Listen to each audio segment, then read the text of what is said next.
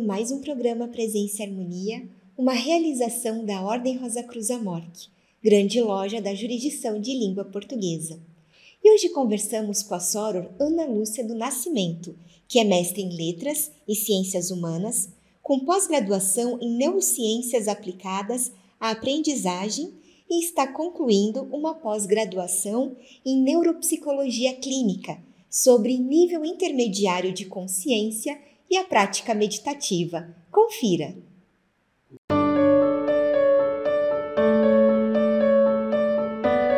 Sororana Lúcia, seja muito bem-vinda ao programa Presença e Harmonia. Muito obrigada por aceitar o nosso convite. Obrigada a vocês, né? Eu agradeço muito essa, esse carinho, né? E a oportunidade de estar falando de um tema que eu gosto muito, porque, como psicopedagoga, eu penso muito na questão da aprendizagem. E também, como mística, né? também gosto muito dessa questão da aprendizagem, nessa, nesse processo da evolução, né? da evolução tanto humana quanto a evolução da alma, que é o nosso propósito. E nós vamos, assim, falar um pouquinho da ciência, ou bastante da ciência, né?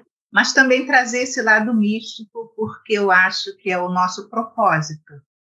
Tá? Isso. E, assim, de qualquer forma, as, eh, os autores né, que eu busco, cientistas, eles estão sempre voltados para essa questão da aprendizagem. É, sou professora, né, mas também sou psicopedagoga, e agora enveredando por essa outra área, que de alguma forma eu me reencontrei porque como eu sou professora especializada em surdez, né, a comunicação, o nosso cérebro sempre fez parte do meu universo. Eu trabalhei no Instituto Nacional de Educação de Surdos, né?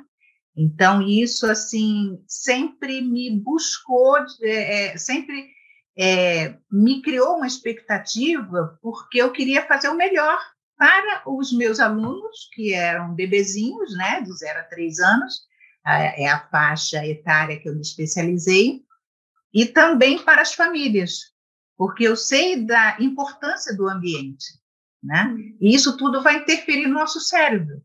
Então, isso para mim é assim, é encantador, desafiador, mas eu sei que a gente sempre vai precisar estudar muito, porque lidar com outro é, é, é muito criativo, mas ao mesmo tempo é, nos exige uma responsabilidade muito grande. Isso. E, Sora, já que né, a, a, a senhora comentou conosco que está se enveredando por essa nova área, que é a neurociência. Então, eu gostaria que a senhora começasse contando para a gente como que a ciência distingue a consciência. A consciência é, é um mistério, como um dos neuro, neurologistas, né, neurocientista, Antônio Damasio, ele fala e tem até o título de um livro dele, que é O Mistério da Consciência. É, mistério, e aí eu penso, é uma questão assim da subjetividade do próprio ser humano e das próprias experiências que vão nos permeando essa subjetividade como ser único, mas ao mesmo tempo um ser social. A gente não consegue é, aprender, a gente não consegue se desenvolver sem o outro, né? E aí vem a questão mesmo da, do nosso nascimento, que a gente tem a necessidade de um outro olhar para nos fortalecer para essa vida, porque ela é perene, né? Se a gente não tiver a, o fortalecimento de alguém que nos conduza nessa estrada, que é a própria vida, vai ser muito difícil. a gente até consegue, né? Mas com, com muito mais dificuldade. E aí a consciência, ela nesse olhar da neurociência que buscou as áreas, né, do cérebro onde se forma essa consciência. Então é, existe esse mistério porque na realidade não, não tem uma área específica para formar a consciência, mas são várias áreas que estão conectadas, né, interconectadas, é, trabalhando num conjunto para nos permitir é, dizer estamos conscientes, né? Acordamos e sabemos onde estamos. Existe toda um, uma estrutura no nosso cérebro que gradativamente vai nos permitir acordar para a vida. Então, esse é o mistério que faz parte da biologia, né? Quais são as áreas e como elas funcionam, as áreas do cérebro e como elas funcionam. Mas também tem a subjetividade, que é o nosso encontro com a própria vida, com a própria o meio ambiente. Então, é esse meio ambiente que nos vai fortalecer, mas ao mesmo tempo ele vai nos individualizar. Então, nós somos seres sociais, mas, ao mesmo tempo, nós estamos nos fortalecendo é, como indivíduo. É o nosso self, é a autoconsciência.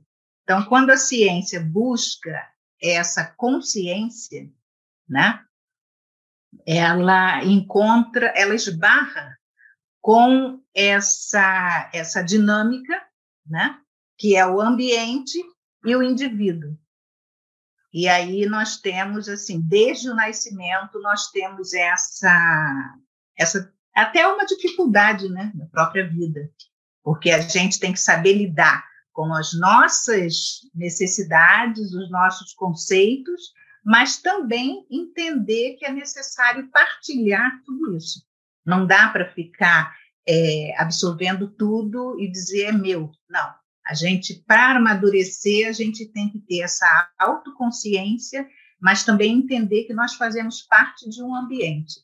Então, a consciência, ela é seletiva, porque eu vou buscar, é, eu vou é, ter consciência daquilo que me interessa ali naquele momento, porque também o nosso cérebro capta várias informações do ambiente, são barulhos, são é, sons, né, é, é, imagens, alguma coisa que tocou na nossa pele e a gente, naquele momento, prestou atenção. Então, naquele momento que a gente prestou atenção, a gente está tendo consciência, às vezes um mosquitinho, né? Ele está lá mordendo a gente, mas a gente não tem a consciência disso. A gente só vai ter a consciência depois tiver ali aquele probleminha, né, que às vezes é um problemão para quem é alérgico, ou às vezes a gente está assim num ambiente sonoro, mas tem uma imagem, uma pessoa ou alguma imagem que nos chama atenção, então a gente é, desloca a nossa consciência para aquela imagem, para aquele som, e a nossa atenção vai ser dirigida para aquele momento consciente. Tá ótimo! Podemos dizer que um dos objetivos de investigação da neurociência é a consciência que resulta na ênfase do estado de vigília e na focalização da atenção e como que se dá esse processo? É, é interessante porque a ciência já é, prova, né, através da neuroimagem, é, dessas, desses recursos, né, da tecnologia, que é muito importante até para a ciência avançar, e aí ela está avançando muito. Então, algumas coisas que a gente fala, é um autor, por exemplo, de 2010, ele, naquela época, ele é, conseguiu absorver um conceito, mas hoje, né, 2022, esse conceito já está defasado. Antes dessa, desse avanço tecnológico, um conceito, por exemplo, ele ia é, ficar, é, assim, ele, ele ia ser uma verdade durante muito mais tempo, né? Porque ainda a, a tecnologia ainda não permitia essa mudança tão rápida. E hoje em dia não, a gente tem assim estudos assim muito rápidos. Então, às vezes a gente pensa assim, o que eu estou falando agora talvez já não seja uma verdade, porque outros estudos estão trazendo isso. Mas o que se sabe é que mesmo dormindo nós temos consciência. Mas a consciência do eu, ela vai existir a partir do momento em que eu acordo. E aí a gente acorda, no estado de vigília, a gente toma consciência do nosso próprio corpo, do nosso ambiente, né? Então, essa atenção na vigília é importante para o estado de consciência em alerta. Essa seria a, a posição da ciência né? nesse, nesse caso. E como que a memória operacional, a lógica, a imaginação e a vontade se inserem nesse contexto? Como que elas operam? Da mesma forma que a consciência ela necessita de um estado de atenção é, mais assim é, pronto, né? Uma prontidão de atenção, ela também vai precisar dessa dessa memória operacional, que a memória operacional seria a forma de eu lidar com as coisas de imediato, por exemplo, se eu tenho que pegar uma caneta, eu tenho que evocar a imagem dessa caneta, eu tenho que ter na minha memória o que é uma caneta, esse, é, essa palavra, né? Então a gente fala assim, quando a criança, quando o bebezinho começa a falar, ela já tem os conceitos porque ela ouviu o outro falando, né? Então, olha a caneta, é, o telefone, o au-au, né? Então, todos esses conceitos a criança vai internalizando e ela sabe quando depois ela fala é, telefone, né? Apesar de que ela começa a, a, mostrar primeiro o telefone, mas ela já tem esse conceito, sabe para que um telefone, né? Um celular, é um tablet, para que ele vai servir, não de uma forma assim completa, mas uma, uma forma ainda rudimentar, ele já tem esse conceito. E aí a memória operacional é mais ou menos isso, né? Quer dizer, é, quando eu preciso de alguma coisa, eu tenho que buscar todo esse recurso, que aí engloba a atenção, a memória, né? E de que maneira eu vou ter que acionar o meu organismo para chegar próximo àquela caneta, pegar aquela caneta e dar utilidade para ela. Porque se eu pensei em pegar uma caneta, é porque eu queria escrever, né? Então eu tenho que saber, a memória operacional ela vai é, é, caminhar nesse sentido, para me levar ao meu objetivo, e esse objetivo ele tem uma funcionalidade naquele momento. Essa seria a memória operacional, né? E aí a gente pode pensar na questão da lógica. A lógica é de que forma eu vou utilizar todos os meus recursos internos para chegar àquela caneta, né? No nosso exemplo, eu vou chegar até aquela caneta, então eu posso dar uma volta enorme eu posso buscar uma outra caneta, porque eu não lembro onde eu deixei a azul, e aí eu posso substituir pela vermelha, ou substituir por um lápis. Então, essa é a lógica. Como eu vou fazer todo esse percurso para chegar a escrever, que é o meu objetivo final. E aí a gente pensa que a meditação, que é o nosso tema, né, é a mesma coisa. Se eu quero meditar, eu tenho que ter todo um preparo e aí eu vou utilizar a memória operacional, a lógica, né? a imaginação, que a imaginação é um outro passo, de, é, é um outro estágio, que aí a gente talvez possa falar de um nível de consciência um pouco mais elevado, porque eu vou trabalhar com essa memória do passado, com as minhas experiências e as minhas emoções do passado, para criar alguma coisa que ainda não existe. Eu estou imaginando. Aquilo que eu imagino, ele não existe, né? Exatamente é, real, no, no concreto, né? no material. Ele só está no, na, minha, na minha mente, só está num nível de imaginação.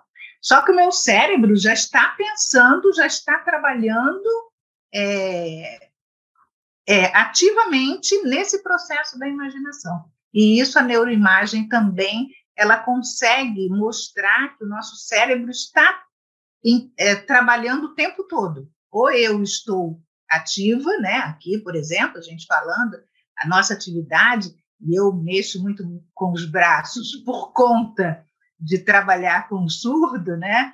É, a gente tem essa essa coisa de falar com o corpo todo é, não dá para mudar. É assim, né? E, e essa, esse estado meditativo, né? Nós vamos usar a memória operacional, a lógica, mas também a imaginação, né? E todo esse processo que, que, que forma um conjunto para que eu possa chegar ao meu objetivo, que é o processo meditativo. Que também depois eu tenho toda uma, uma um desenvolvimento para chegar ao meu objetivo final. Esse desenvolvimento que a Soror está falando tem relação com é, a organização de níveis de consciência? Se elas existem, quais são? É, voltando né, para os autores que eu assim tenho, tenho visto, né, de, tenho estudado, porque estão mais próximos do que eu busco, né, que é a questão da cognição, do comportamento, é, da, da, própria inibição, da flexibilidade de pensamento, né, e do planejamento também, e do próprio desenvolvimento, do neurodesenvolvimento, né, a gente vê que existe realmente, existem estágios. E aí o Antônio Damasio, ele vem trazendo a consciência em dois níveis é a consciência central, que é aquela consciência básica, que ela me dá essa consciência do eu, tá? Mas, ao mesmo tempo, essa consciência central é que vai me permitir manter a vida. Então, o organismo, mas também nós, também como indivíduo, nós estamos o tempo todo lutando para sobreviver num ambiente que é um ambiente é, cheio de dificuldades mesmo, né? É próprio mesmo. O, o, ser humano ele se adapta ao ambiente, porque ele vai é, o tempo todo lidar com questões assim difíceis, com problemas mesmo, né? Que a gente fala, ah, é um problema que a gente tem que solucionar. E aí a gente vai buscando solucionar esses problemas através de, de questões assim é, mais criativas, utilizando a imaginação, é, planejando. Então, o ser humano ele conseguiu elevar o nível de consciência para poder se adaptar a esse ambiente que é tão difícil. Porque se a gente pensar num bebezinho durante a vida intrauterina, né, ele está ali num ambiente delicioso, né? Quando aí a gente fala assim, o Winnicott também fala assim, que quando há a saúde, ou seja, se está tudo certinho ali, né, durante a vida intrauterina, o bebezinho está na paz. E aí se fala a paz profunda, talvez ela seja essa necessidade da gente retornar ao útero materno que lá era uma paz enorme. Então, tudo funcionava bem a gente não tinha problema nenhum na saúde. É lógico que, infelizmente, existem situações né, em que o próprio bebê está em sofrimento o tempo todo. E aí é por isso que a gente recomenda sempre: não, tem que fazer o pré-natal, porque uma vez por mês a mãe está sendo observada, tanto nesse processo neurológico, quanto mesmo no estado emocional do bebê, tanto da mãe quanto do bebê. Então, é, é muito interessante isso, porque ao nascer, a criança biologicamente ela está pronta para essas adversidades do mundo aqui fora, por exemplo, a luz, né? É, o som, é muito barulho, é, é, é, muita luz, uma luz muito forte, é frio, é calor, então a gente coloca uma roupa no bebê, e vai modificando. Não, não, agora tá, ele chora porque está calor, porque está com fome. Então, o, o, o organismo do ser humano foi pronto, está pronto durante esses nove meses. Ele foi ficando pronto, né, gradativamente, para o nascimento, para ingressar num outro ambiente que é adverso ao útero materno. E isso é um desafio. E ao longo da vida a gente vai ter esse processo, vai passar por esse mesmo processo, né? As dificuldades do ambiente. E aí o que acontece? A gente tem várias ferramentas, né, para lidar com isso tudo. E uma delas é a meditação.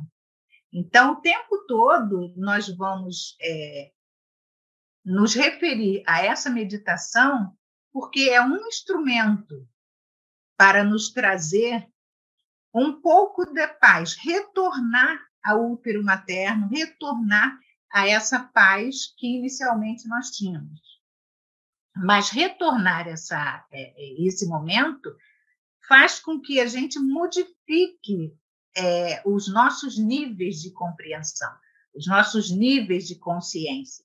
Porque só nesse nível básico, que aí o Antônio Damasio chamou de consciência central, né? É, a gente não daria conta de tudo isso. Então, ele trouxe a ideia de uma consciência complexa. E aí, essa consciência complexa, ele chama aquela onde a gente trabalha com a própria consciência, nossos pensamentos, a, a memória, né, a atenção e a nossa vontade.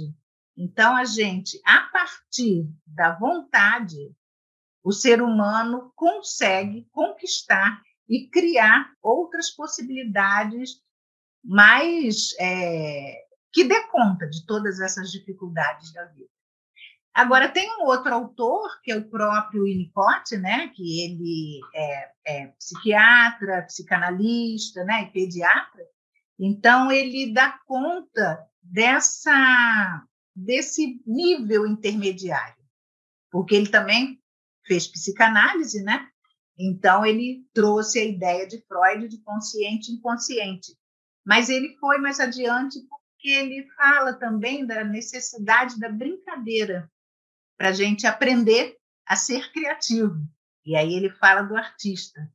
E ele traz essa ideia de um nível de consciência intermediário, que Freud também colocou como pré-consciente, né? Mas esse nível de esse nível de intermediário de consciência seria aquele nível onde a gente é, não está nem consciente e nem inconsciente, mas também ele é importante para todas as aprendizagens, para a nossa criatividade, porque é ali nesse nível que nós vamos encontrar o nosso próprio self. Nós vamos ter oportunidade de nos recolher e na solidão, porque nesse nível de consciência nós podemos nos encontrar, nós estamos só, mas com a gente mesmo, né? Então, esse momento é um momento de reabastecimento da própria da própria emoção, da própria mente, para que a gente possa retornar para a vida. Então, a ideia de Winnicott, assim como a ideia do místico, né, não é simplesmente se recolher, não é se isolar do mundo. Muito pelo contrário, a gente sabe que tem que voltar sempre para o mundo, porque é o mundo que vai nos permitir as experiências, né? E a gente realmente crescer nesse processo de evolução. E, Soror, então a gente está falando, né, dessa questão. Agora vamos focar na questão da prática meditativa, né? Então, que ela ajuda tanto nós, estudantes de misticismo, quanto, né, como a Soror acabou de dar o exemplo agora, né, não místicos, a vivenciarem esse nível intermediário de consciência. É, a gente pode dizer que ela inicia no nível da consciência física, de atenção plena, possibilitando alcançar daí a partir dela outros níveis, então, de consciência? a prática meditativa, né, agora trazendo especificamente para esse tema, é, é uma prática milenar, né? E só que existem vários métodos e aí cada um vai se adaptar a um método.